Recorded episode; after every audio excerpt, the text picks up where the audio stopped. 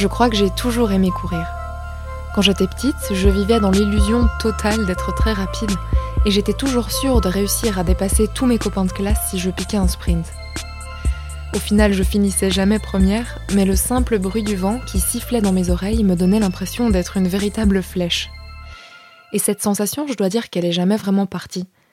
Aujourd'hui, je cours encore, sans musique dans les oreilles, sans but particulier, mais juste pour me défouler et pour me sentir libérée au retour.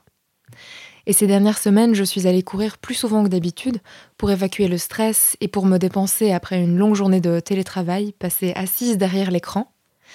Et j'ai croisé beaucoup d'autres joggeurs qui avaient sûrement eu la même idée que moi. Certains étaient très rapides, impressionnants et aussi rouges que des tomates. D'autres affichaient la même concentration sereine que Forrest Gump. Et il y avait encore ceux qui courent à deux, chacun d'un côté de la route, et qui arrivent à discuter pendant l'effort quel que soit votre profil de coureur, que vous ne compreniez pas comment on puisse avoir envie de s'infliger ce type d'activité, que vous soyez débutant ou alors complètement fan de course à pied, j'ai pensé à vous dans cet épisode. Bienvenue dans Tout va bien, un podcast féminin pour adoucir le quotidien. Faut pas tuer les instants de bonheur, Valentine. La vie, c'est comme une boîte de chocolat. On ne sait jamais sur quoi on va tomber. Cet épisode est présenté par Hélène Demester. Pour aborder la question de la course à pied, nous allons diviser cet épisode en trois parties. D'abord, on va parler des façons de s'y mettre, de trouver le bon rythme quand on débute sans risquer de se blesser. Ensuite, on va s'adresser aux joggeurs qui souhaitent progresser et s'assurer qu'ils s'y prennent correctement.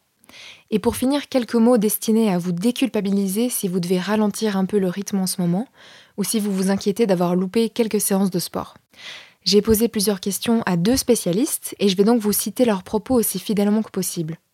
Ce sera sans doute l'une des dernières fois qu'on utilisera ce format un peu particulier, donc celui qu'on avait mis en place pour protéger la santé de tout le monde il y a quelques semaines. Bientôt, on pourra de nouveau inviter nos intervenants en face à face, mais pour aujourd'hui encore, c'est moi qui vais vous parler, et j'espère que cet épisode pourra vous donner les réponses que vous cherchiez peut-être au sujet de la course à pied. Avant de commencer, je vais vous présenter nos deux experts qui ont eu la gentillesse de me donner leur éclairage sur la question.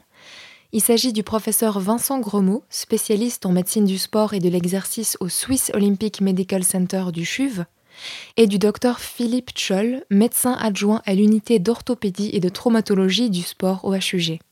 Et pour nous donner un peu de motivation, j'ai commencé par leur demander quels sont les bienfaits de la course à pied pour la santé. Donc il y en a énormément. Euh, le professeur Gremaud m'a répondu qu'en plus d'être une activité assez simple à réaliser pour la plupart des gens, elle apporte tous les bénéfices qu'on peut attendre d'une activité d'endurance. Donc une amélioration de la fonction cardiaque, une amélioration des capacités physiques et de la capacité des muscles des jambes à utiliser l'oxygène pour la transformer en énergie, et l'expert ajoute aussi qu'en dehors de maladies et d'antécédents de fractures dans l'articulation, la course à pied peut aussi avoir des effets bénéfiques sur l'appareil locomoteur. On note aussi une prévention des problèmes cardiovasculaires ou diabétiques et une diminution du risque de cancer. Donc pour une personne en bonne santé, tant que l'activité reste raisonnée, que les débuts sont très progressifs et qu'on ne court pas plus de 60 km par semaine, les bénéfices dépassent les risques. Et personnellement, pour atteindre 60 km par semaine, franchement, j'ai de la marge. La liste des bienfaits est donc très longue, c'est très motivant à entendre, mais il faut bien sûr aussi qu'on évoque les risques possibles de cette activité sportive. Et le professeur Gromot parle justement d'éventuelles fractures ou de douleurs qui peuvent survenir si on augmente la cadence trop vite, sans prendre le temps de se préparer sur le plan musculaire. L'expert conseille aussi aux débutants de prendre un avis médical avant de se lancer et rappelle que les problèmes liés à d'éventuelles pathologies, notamment cardiaques, peuvent être anticipés et évités par des examens médicaux. Alors, passons à la stratégie à adopter si on débute, si on veut s'y mettre. Et là, même si on n'y pense pas toujours, il faut souligner l'importance du renforcement musculaire. Le docteur Choll nous explique que la course à pied nécessite de l'endurance, bien sûr, mais aussi une assez bonne résistance dans les structures passives et actives, donc comme les os, les articulations et l'unité muscle-tendon. Donc on peut commencer par renforcer tout ça avec de la marche rapide par exemple, et quelques séances de musculation des membres inférieurs, donc les muscles des jambes jusqu'aux fessiers, avec des exercices de gainage pour travailler aussi le tronc. Alors, pas besoin de soulever 20 kg, bien sûr, des exercices de renforcement par le poids du corps, ce qu'on appelle des exercices de body weight, sont bien suffisants. Et en ce qui concerne la course en elle-même, on peut commencer par des séances courtes en alternant course et marche, une petite demi-heure trois fois par semaine. C'est déjà très très bien. Et le Dr Choll nous recommande de laisser 48 heures de repos au moins entre les, entre les séances de jogging, parfois 72 heures de repos si on en ressent le besoin, pour laisser le temps aux tendons et aux muscles de s'adapter entre deux entraînements. Un autre conseil important que nous donne le médecin, c'est d'écouter son corps en cas de fatigue ou de douleur pour éviter les blessures. Euh, les experts conseillent de façon générale de jamais augmenter la difficulté ou la longueur de son entraînement de plus de 10 ou 20% par semaine. Donc oui, ça peut paraître frustrant quand on a envie de progresser assez vite, mais il faut se donner le temps de s'adapter pour que nos muscles et nos tendons puissent récupérer. Si vous commencez à vous intéresser un peu à la course à pied, vous remarquerez peut-être qu'il existe plusieurs débats sur la question de l'échauffement et de l'étirement. J'ai posé la question à nos spécialistes pour être au clair une bonne fois pour toutes, parce que c'est vrai que j'ai entendu toutes les versions possibles depuis que j'ai commencé à courir. Pour l'échauffement, le Dr Choll conseille des exercices comme des squats, des fentes à basse intensité et des rotations des hanches. On évite de se mettre à courir avec une trop grande vitesse au début pour éviter de faire souffrir les muscles et les tendons. Sinon, au niveau des étirements qui suivent le jogging, on entend souvent dire qu'il ne faut pas les réaliser tout de suite après. Le professeur Gromot nous explique qu'à chaque exercice physique, quand nos muscles se contractent et s'étirent, ils peuvent présenter des micro-lésions qui sont tout à fait normales et qui expliquent pourquoi on a des courbatures le lendemain. Donc quand on récupère, en fait, ces micro-lésions se réparent, le muscle s'adapte et ses capacités s'améliorent. Mais du coup, le fait de s'étirer directement après une séance intensive, ça peut aggraver un petit peu ces micro-lésions. Donc c'est rien de dramatique, mais c'est pas vraiment bénéfique non plus. Par contre, l'expert rappelle qu'il ne faut pas accuser les étirements de tous les maux possibles et imaginables, parce qu'en dehors des entraînements, donc en dehors de la phase qui suit directement la séance, ils sont très très utiles. Ils permettent par exemple d'éviter certaines blessures tendineuses, ils nous aident à récupérer et ils améliorent aussi l'amplitude articulaire. Donc moi qui fais souvent l'impasse sur les étirements, j'avoue, il faudrait peut-être que je m'y remette un peu plus régulièrement. Et le médecin nous rappelle aussi qu'en cas de douleur musculaire qui dure plus de 3 ou 4 jours, ou en cas de douleur articulaire qui dure plus de 48 heures avec un gonflement, il ne faut surtout pas hésiter à consulter. Peut-être que vous courez très souvent, que vous savez déjà tout ça, et que ce qui vous intéresse surtout, c'est le fait de progresser dans votre performance. Et quand je lui ai demandé des conseils par rapport à ce cas de figure, le professeur Gromot m'a donné une réponse que j'ai trouvée très surprenante. Alors il m'a dit que le plus difficile, c'est pas de réaliser des séances intensives. En fait, quand on veut progresser, quand on est motivé, il est très courant d'y aller trop fort sans forcément s'en rendre compte. Et ce que l'expert remarque souvent, c'est qu'il est bien plus difficile de s'adonner à des séances d'entraînement qui sont tranquilles. Parce que justement, ça peut être frustrant et ça peut nous donner l'impression qu'on ne progresse pas du tout. Donc on n'a pas forcément envie d'y aller tranquille.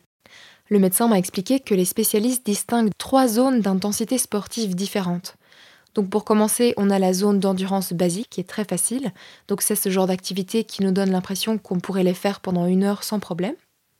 Ensuite, on a ce qu'on appelle la vitesse de compétition. Et en troisième position, il y a la vitesse à très haute intensité, donc qui dépasse même la vitesse de compétition. Et le professeur Gromot note que la plupart des gens, pendant leur entraînement, ils choisissent de rester dans cette vitesse intermédiaire, la deuxième, donc la vitesse de compétition.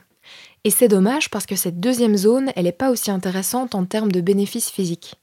Donc pour progresser, le professeur Gromot conseille de se calquer sur le rythme d'entraînement des grands athlètes.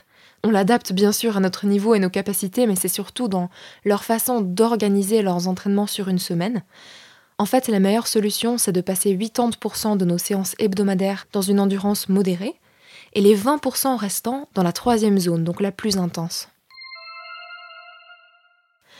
Pour terminer, j'aimerais parler de deux idées reçues qui peuvent soit culpabiliser, soit angoisser les adeptes de course à pied. D'abord, il faut qu'on parle des genoux. Euh, personnellement, à chaque fois que je cours, je me demande rapidement si je ne suis pas en train de faire subir une usure à outrance à mes articulations. Et je vais vous lire l'explication que m'a donnée le professeur Gromot quand je lui ai parlé de ça. Alors il m'a dit que il peut arriver qu'après une IRM, on vous annonce que votre cartilage s'est un peu aminci. Mais c'est malheureusement le cas chez tout le monde, surtout après 50 ans. L'usure du cartilage est quelque chose de normal et la course à pied n'aggrave pas forcément le phénomène tant que la pratique reste raisonnable, donc en dessous de 60 km par semaine, et qu'il n'y a pas de douleur, il n'y a pas de souci à se faire. Donc voilà déjà un point qui m'a beaucoup rassurée. Et ensuite, hormis cette question des genoux, il faut aussi qu'on parle du over-exercising. Donc, ces sportifs amateurs qui se mettent une très grande pression pour progresser, pour respecter les résolutions qui sont fixées, et qui du coup finissent par culpabiliser quand ils doivent louper une séance. Donc si vous faites partie de ces personnes, voici ce que vous dirait le professeur Gromot. Votre niveau de performance et vos capacités physiques sont loin de résulter de la séance que vous allez louper cette semaine. C'est un peu comme un puzzle ou comme un édifice. Votre performance dépend de toutes les briques que vous avez empilées depuis plusieurs mois et pas de celles que vous empilez cette semaine. Vouloir absolument rattraper une semaine loupée en casant 45 minutes de sport in extremis sans avoir eu le temps de manger, c'est jamais une bonne idée. Et ça augmente aussi le risque de blessure. L'expert conclut en expliquant qu'on est souvent persuadé que notre état de santé dépend de l'immédiat. Donc on veut tout tout de suite, c'est un grand symptôme de notre époque, alors qu'une récupération insuffisante sera contre-productive. Et si vous vous trouvez dans une situation où vous ne savez pas si ce serait vraiment judicieux d'aller courir alors que vous avez un petit peu mal, est-ce que j'y vais, est-ce que j'y vais pas, là le professeur Gromot vous conseille de vous demander ce que vous aurait dit votre grand-mère. Qu'est-ce qu'elle vous aurait conseillé de faire dans ce cas de figure? Parce que c'est souvent là que réside le bon sens. Je remercie chaleureusement le professeur Gromot et le docteur Choll pour toutes les explications qu'ils m'ont données en prévision de cet enregistrement. Et merci à tous nos auditeurs et auditrices pour votre écoute. On espère que cet épisode aura pu vous donner des réponses et vous motiver à courir en écoutant bien sûr votre corps. On se retrouve mercredi prochain dans un nouvel épisode de Tout va bien. D'ici là, surtout, prenez soin de vous.